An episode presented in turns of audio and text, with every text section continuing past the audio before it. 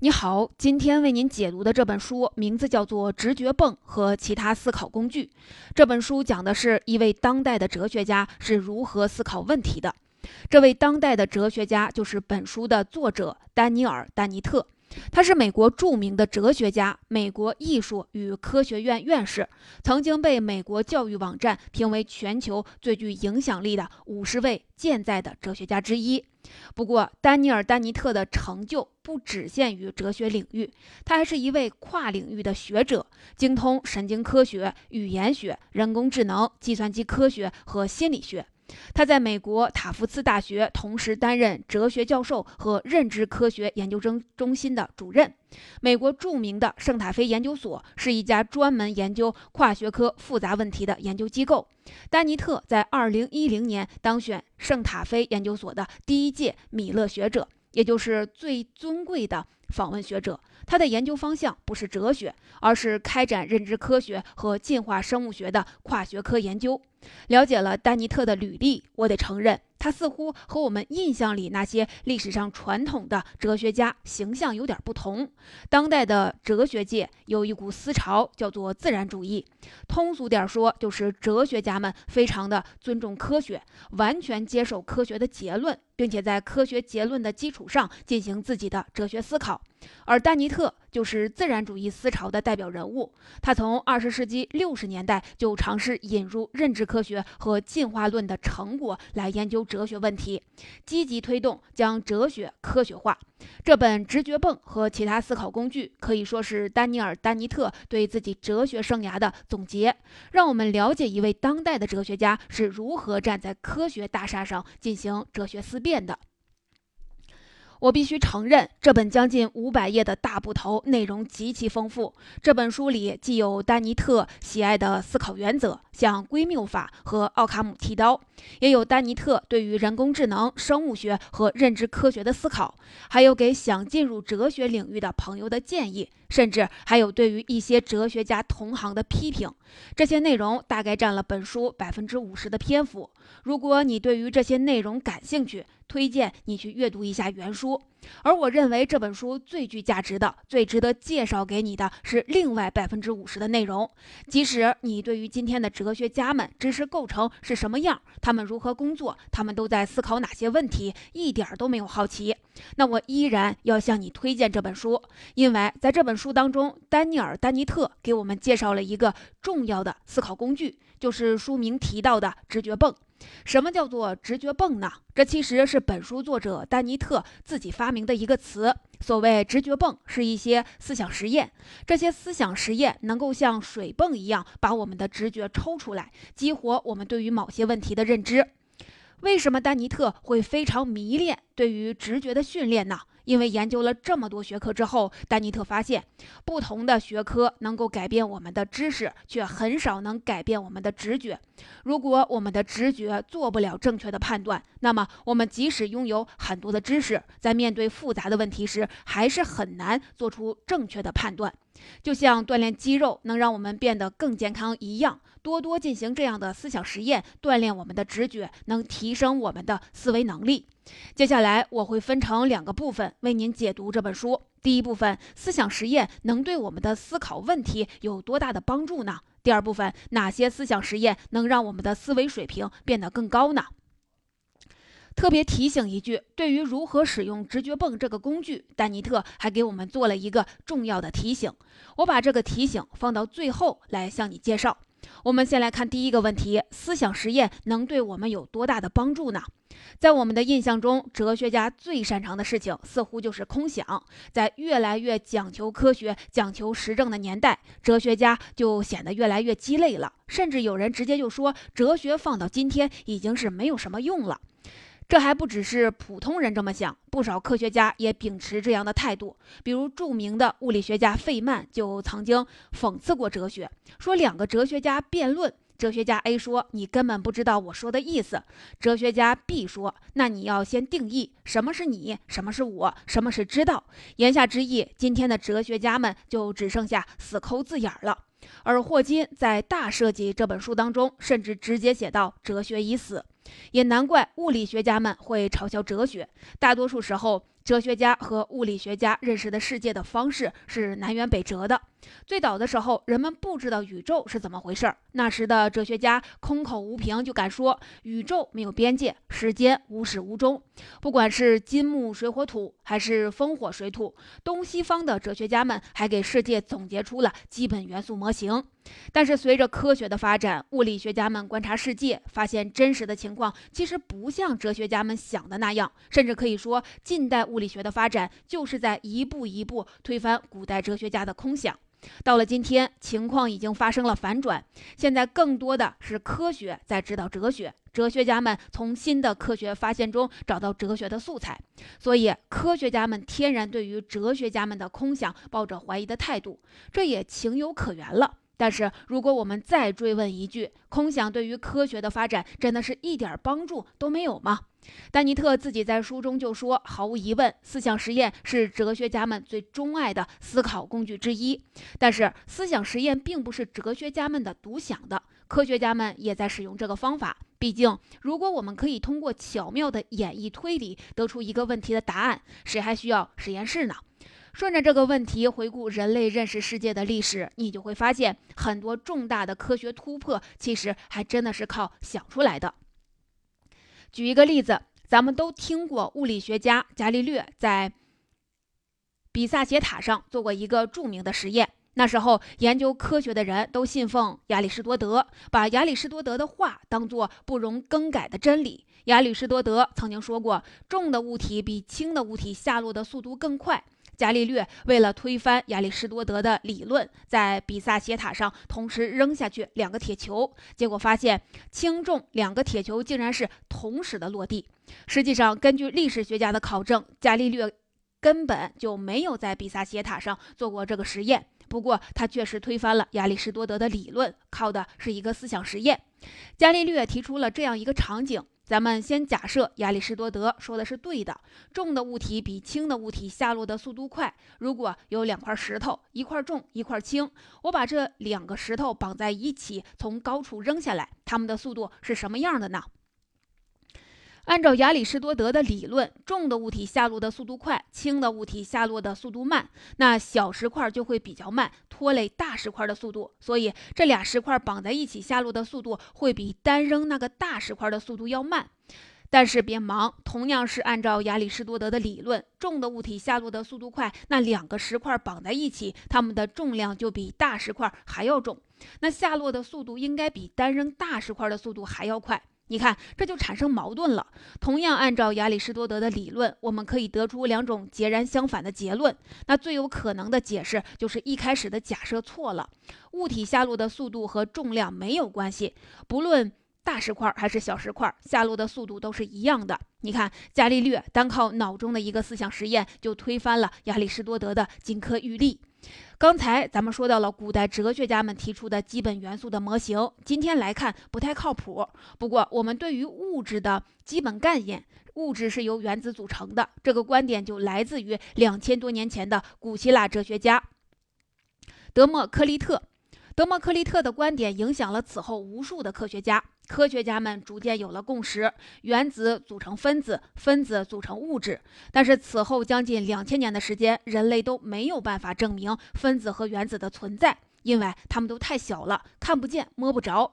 直到一九零五年，一位二十五岁的天才科学家发表论文，找到了分子和原子存在的决定性的证据。这位科学家就是爱因斯坦。但是你要注意，直到一九六零年代，人类才拥有分辨率足够高的电子显微镜，才能看到分子和原子的存在。那爱因斯坦是怎么在一九零五年就证明了原子的存在呢？他用的也是一个思想实验。咱们来看看爱因斯坦是怎么想的。爱因斯坦注意到一个现象，就是如果我们仔细观察，比如漂浮在空中的灰尘，你会看到灰尘在一直的震动跳跃，它们会随机运动，离开原来的位置，慢慢的漂移。这是因为灰尘与空气中的分子发生碰撞，无数的分子从东南西北撞过来，左撞右撞，就把灰尘给撞偏了。听到这儿，你可能觉得没有什么出奇的，这就是常识嘛。别着急，巧妙之处在后边。爱因斯坦往更深处想了一层：如果咱们假设空气中的分子无穷小，并且无穷多，那其实撞击的作用就会被平衡掉。因为分子无穷多，有多少从左边转过来的，就有多少从右边转过来；有多少从上边转过来的，就有多少从下边转过来。那在每一个瞬间。那颗灰尘受到的撞击都会被相互的抵消，这样的话，那颗灰尘根本就不会移动，这就和咱们观察到的现象产生了矛盾。通过这个思想实验，可以得出结论：一开始的那个假设就是错的，分子是有大小的，数量也是有限的。这样的话，撞击只是大部分抵消了，没有办法完全的抵消。而且爱因斯坦还发现，分子越小，两次撞击之间的间隔就越短，来自不同方向的撞击就越容易平衡，并且相互抵消，微粒移动的距离就越少。这样，爱因斯坦不仅证明了原子的存在，而且还找到了一种测量原子的方法。我们可以通过观察液体中漂移的微粒，测量它们到底漂移了多少，也就是从某一位置移动多少，就能计算出原子的大小。也就是说，爱因斯坦只靠了一个思想实验，再加上一点数学计算，就证明了分子和原子的存在，还找到了测量它们大小的方法。你会发现，如果运用得当，思想实验是人类探索世界的重要工具。甚至有的时候，人类借助思想实验，可以走在科技之前，提前产生新的发现。包括在今天，虽然一些科学技术还没有办法实现，但是通过思想实验，我们也能准确地预言这项技术究竟能做什么，不能做什么。比如说，电影《盗梦空间》里，主人公能进入别人的梦境，偷取别人最隐秘的想法。但是，委托人想给竞争对手的心里植入一个想法时，主人公直接拒绝了他，说这个根本就不可能。《盗梦空间》是一部科幻电影，进入梦境的技术现在根本就没有发明出来。但是丹尼特现在就能断定，要是有一天人类真的拥有了可以修改梦境的技术，也会是像电影里那样，只能盗取秘密，不能植入想法。为什么呢？靠的还是思想实验。丹尼特设想了这么一个场景：假如很多很多年之后，人类已经成功掌握了神经密码学的奥秘，能用高科技直接在别人大脑的神经元中写下相关的命题，那个时候人们就可以把一个谎言写入别人的大脑吗？比如说，我们要给小明植入一个错误的观念，这个观念叫“我有个亲哥哥在上海”。这个观念大半是没法成功写入的，因为写进去之后，小明稍稍的动动脑子，就会把这个观念给推翻了。比如咱们和小明聊聊天，问小明你家里都有什么人啊？小明说：“我有个亲哥哥在上海。”那紧接着咱们肯定就会问：“那你哥哥叫什么名字啊？”小明这会儿肯定就愣住了，因为他脑中没有这个信息。如果咱们再多问几个问题，小明就会发现自己遇上了一个极其诡异的情况。他只知道自己有一个亲哥哥在上海，但是这个哥哥叫什么名字、长什么样子、做什么工作、有没有结婚，这些信息他一概都不知道。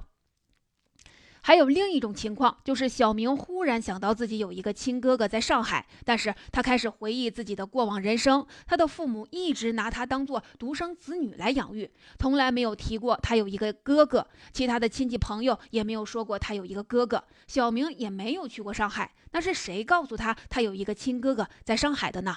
你会发现，如果单独给小明植入一个信息，不论是顺着信息向下思考，还是向上追溯信息的来源，小明只要稍稍的动动脑子，马上就会找到矛盾。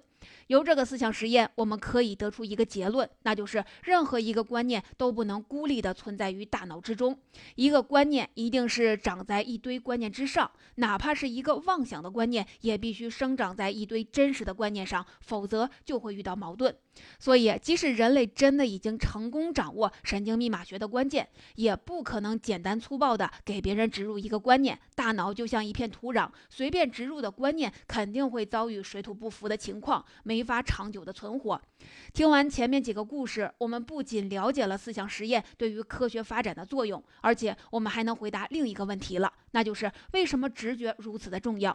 虽然费曼曾经讽刺过哲学，但是其实费曼是一个特别擅长借助直觉泵思考的人。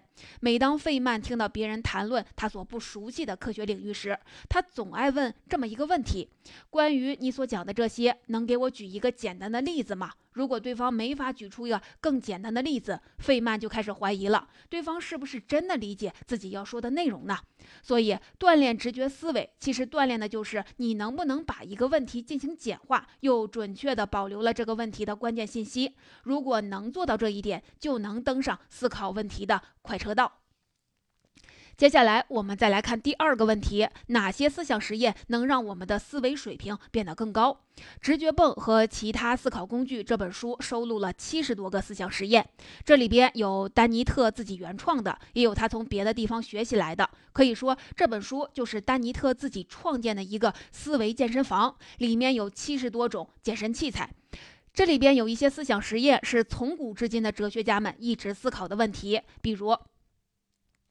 到底什么是意识呢？什么是意义呢？人究竟有没有真正的自由意志呢？丹尼特把这些问题称为原问题，就是最核心和最关键的问题。但是在这本书中最让人惊讶的是，丹尼特提出了很多关于进化论和计算机的问题。他特别提醒我们，应该特别注意这两个学科，用这两个学科中的问题当做直觉泵。特别能够帮助我们思考，而且也能让我们更加理解我们人类本身。我们先来看丹尼特设计的一个关于进化论的思想实验。假设今天有人通知你说，我们必须把你冷冻起来，到二零。二四二一年再把你给唤醒，让你去四百年之后去生活。你可以自己提要求，按照自己的想法设计冷冻舱。这个时候你就发现自己面临着一个难题，就是你得保证这个冷冻舱在四百年的时间里都有人维护，保证它一直都能好好的工作。你会发现你没法把这件事儿委托给别人，因为谁也活不了这么长的时间。就算你委托给了儿子、女儿，他们能好好的维护冷冻舱。到了孙子孙女那一代，可能就不太尽心了；到了重孙子重孙女那一代，你就更没有办法保证他们到底会不会继续的维护下去了。所以，委托给别人。终究还是不靠谱，你必须设计出一套超级系统来保护你的冷冻仓，四百年内都能运行正常。这个时候，你面前有两个方案。第一种方案就是找一个极其安全的地方，把冷冻仓保护起来，设计一个避难所，在那里边设计一套固定的装置，能够提供水、提供电。但是这个方案有一个问题，就是你没法保证四百年的时间不会出现什么意外，比如有人要在周围盖一座高楼，或者是修一条高速公路，避难难所动不了，他们就要破坏这个避难所，你也没有什么办法。还有第二种方案，你不把这些装置设计成固定的，而是能让他们能够移动起来。换句话说，你可以设计巨型的智能机器人，让机器人背着你的冷冻仓四处的走，他自己去找水，自己呢用太阳能发电。如果不只是你一个人要被冷冻，而是有很多的人都要被冷冻，要是每一个人都有一个超级机器人保护自己，那机器人们很有可能会争抢资源。这个时候，你还要设计一套机器人的控制系统，能够保证机器人之间可以结成联盟，相互合作，互惠互利，以免大家自相残杀。由此再向下推演，你就会发现，这些机器人和这些避难所就会演化成一个非常复杂的博弈系统。这可不是科幻小说，我们其实用了一个极简的模型，把生物进化的道路重新的走了一遍。丹尼特的好朋友，著名的生物学家理查德·道金斯有一本名著叫《自私的基因》。这本书的核心观点是，自然选择真正的对象既不是个体，也不是种群，而是基因。换句话说，生物只是基因传播的载体。乍一听，你可能很难接收这个观点。但是如果跟着丹尼特的这个思想实验，咱们实际进行一轮的逻辑推演，你就会发现道金斯的观点是正确的。基因可以决定生物变成什么样，那么我们和其他所有的生物都会被改造成延续基因的超级系统。植物就是前面我们提到的不会移动的避难所，动物包括人类则是那个超级的机器人。除此之外，丹尼特特别喜欢把计算机问题作为思想实验的素材。因为很多计算机问题可以帮助我们理解自己是如何思考的。咱们来看这样一个思想实验：想象这样一个场景，一天早上你睡醒了，发现自己身处在一个没有窗户、非常诡异的房间。屋子里边有一面墙上是无数个按钮，另一面墙上是各种颜色的指示灯，每个按钮和每个灯下面都标着序号，但是你也搞不明白哪盏灯和哪个按钮对应。你发现有人给你留了一张字条，你现在被囚禁在一个巨型的机器人的控制室里，每盏信号灯其实都表示的是机器人的状态，每个按钮都能控制机器人的行动。现在机器人所处的环境非常的险恶，而且机器人的生存。生死存亡也决定了你的未来，因为一旦机器人被毁灭，房间里的你也就没有办法获得任何食物。现在需要你来进行操控，让机器人化险为夷。这个时候，你到底应该用什么样的方法才能自己和机器人脱离险境呢？你会发现，不管你用什么样的策略，最终都没有办法成功，因为你无法获得房间以外的信息。你能做的只是按下第三十六号按钮，然后发现第七十五号灯亮了。但是这到底代表的是什么意思呢？是让机器人往前走了，还是让机器人睁开眼了，或者是让机器人静止不动了呢？你都没有办法确定。不管你多么的聪明，多么的有想象力，甚至房间里的线路都是明明白白给你显示出来的，你知道哪个按钮控制哪盏灯也没有什么用，因为你不知道外边的情况。就做不出有价值的判断。这不光是一个想象中的计算机的问题，这个思想实验能够让我们更好的理解我们大脑的工作原理。因为我们的大脑也是被困在一个没有窗户的房间里，就像我们的头盖骨中，虽然有成千上万的输入线路为大脑传入外部世界和自身状态的信息，有成千上万的输出线路控制着身体的各种机能，但是大脑面对的情况就像是无数的按钮和指示灯，它要如何认识世界和解决问题呢？曾经有一种非常流行的理论，叫做白板说。这种理论说，我们的大脑天生是不带任何信息的，一切都可以通过后天学习得来。但是通过这个思想实验，你会发现，大脑不可能有白板一块的状态，一定有一些提前内置的功能，顺着初始功能，我们的大脑才能够继续的学习。总结，听完前面这些的思想实验，你可能会有一种感受，那就是直觉泵真的是一个好东西。看来直觉泵都能改善我们的思考，帮助我们深入的思考问题。不过在这本书当中，丹尼特还特别的提醒我们，直觉泵是一个好用的思想思考工具。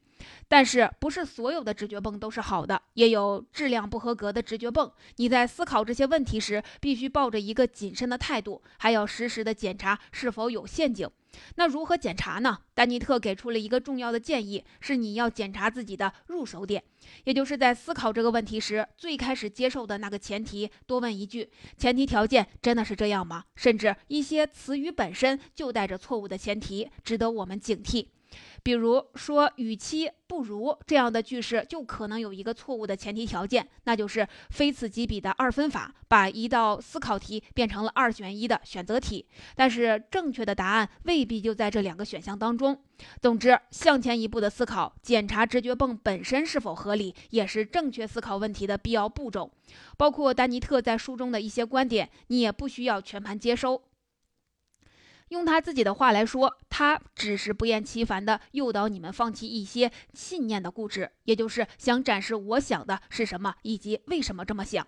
而在这本书当中，丹尼特探讨的哲学问题都极为的复杂。其实很多哲学家都未必认同丹尼特的观点，而正反双方的观点都有很多支持和反对的理由。如果你感觉丹尼特的某个观点有问题，那你很可能跟其他哲学家是相通的。你可以尝试进行更多的思考，找到更明确的理由去反驳他。这恰恰是丹尼特在这本书当中鼓励你去做的。反过来，如果你把丹尼特的每句话都当作金科玉律，或者只是想拿走一个现成的答案，这反而是丹尼特最不愿意看到的。到这里，这本直觉泵和他和其他思考工具其中精华的部分，我就为您解读完了。最后，还想分享我个人的一个感受。说句实话，一开始读这本书的时候，我多少是有一点失望，因为我感觉被这个书名给骗了。我以为思考工具是一些模型，比如像五 W 一 H 分析法或者是金字塔原理一样，直接可以拿来应用到生活中。读了这本书，我发现书中的内容都有点像屠龙之计，距离生活都有一点远。但是在读完这本书之后，我发现自己有了一些变化。借用万维刚老师介绍这本书时所说的话，读完这本书，你的思维水平会有一个不可逆的提高。想起以前说过的那些随意的话，你会感到脸红。美剧《权力的游戏》里面有一个场景，贵族子弟。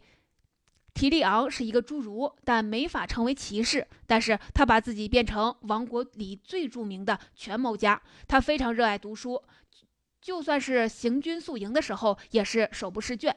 有人就问他：“你读那么多书，到底有什么用呢？”提利昂说：“我的老哥有宝剑当做武器，我有我的脑袋瓜。宝剑需要磨刀石来磨，好脑筋需要本书来磨。”这本直觉泵和其他的思考工具未必是我想象中的宝剑，却是绝佳的磨刀石。